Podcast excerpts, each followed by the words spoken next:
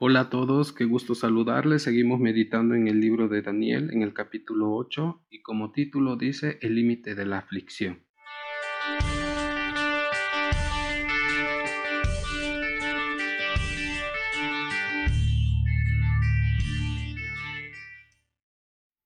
En el año tercero del reinado del rey Belsasar, me apareció una visión a mí, Daniel, después de aquella que me había aparecido antes Vi en visión y cuando la vi yo estaba en Susa, que es la capital del reino en la provincia de Elam. Vi, pues, en visión, estando junto al río Ulay, alcé los ojos y miré, y he aquí un carnero que estaba delante del río, y tenía dos cuernos, y aunque los cuernos eran altos, uno era más alto que el otro, y el más alto creció después Vi que el carnero hería con los cuernos al poniente, al norte y al sur, y que ninguna bestia podía parar delante de él, ni había quien escapase de su poder, y hacía conforme a su voluntad, y se engrandecía.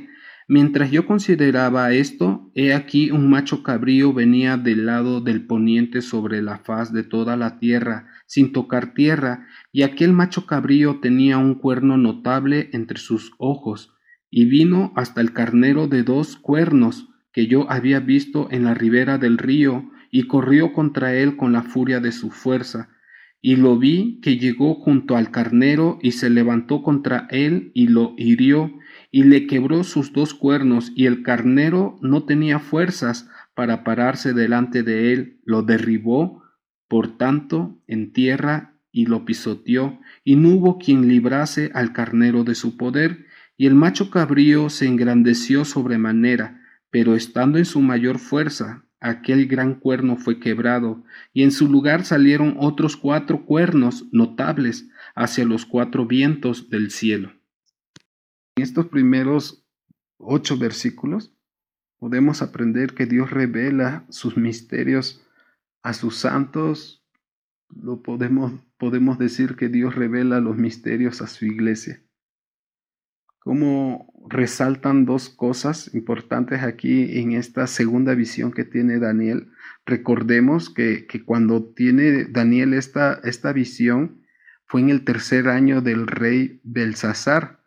Belsasar sucedió al rey Nabucodonosor y está dándole Dios visión, sueño de, de acontecimientos futuros en donde está representado el reino medo-persa por el carnero que ve Daniel en visión y lo que es el reino griego de Alejandro Magno, el macho cabrío. La enseñanza que nos dejan estos primeros versículos en la visión de Daniel es que eh, nos enseña que la prosperidad o la decadencia de un reino depende de la soberana voluntad de Dios. Les dejo una pregunta para meditar cómo se contrastan las características de este mundo con las del reino de Dios. Continuando, el versículo 9, y de uno de ellos salió un cuerno pequeño que creció mucho al sur y al oriente y hacia la tierra gloriosa, y se engrandeció hasta el ejército del cielo, y parte del ejército y de las estrellas echó por tierra y las pisoteó aún se engrandeció contra el príncipe de los ejércitos, y por él fue quitado el continuo sacrificio, y el lugar de su santuario fue echado por tierra, y a causa de la prevaricación le fue entregado el ejército junto con el continuo sacrificio, y echó por tierra la verdad, e hizo cuanto quiso, y prosperó.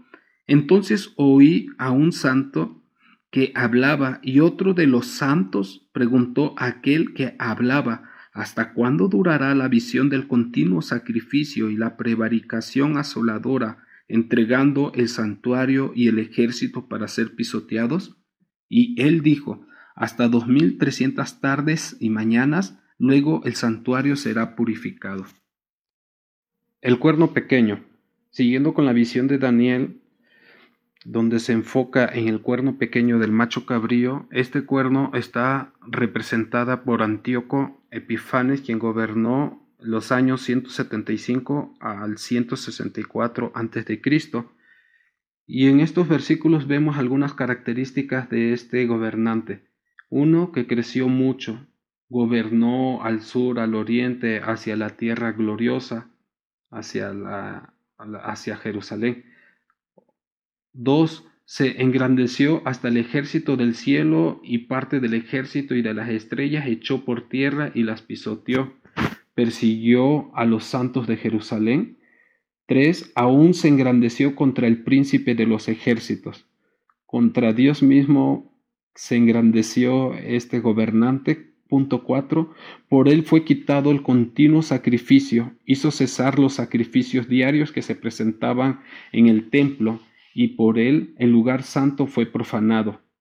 Y por último, más aún, echó por tierra la verdad, lo cual significa que con él no había justicia ni derecho. En todas estas maldades, el cuerno pequeño tipifica al anticristo. Voy a leer el Salmo 37. No te impacientes a causa de los malignos, ni tengas envidia de los que hacen iniquidad porque como hierba serán prontos cortados y como la hierba verde se secarán. Esta es la esperanza de los hombres crueles, de los hombres malvados, de los hombres malignos que dice aquí el Salmo, que no tienen esperanza, que son como hierba que pronto van a ser cortadas y como la hierba que se seca. Eh, en el verso 13 hay una pregunta ¿Hasta cuándo? Como si fuere el mismo clamor de la comunidad de fe que sufre persecución. Y por último, la, la visión dice que después de 2300 tardes y mañanas el santuario es restaurado. Gracias a Dios que Él ha determinado un límite para la tribulación. Aún así, la aflicción de cada uno de nosotros puede constituirse también en un medio para el cumplimiento de la voluntad de Dios. Hasta pronto, nos vemos en la siguiente cápsula. Dios los bendiga.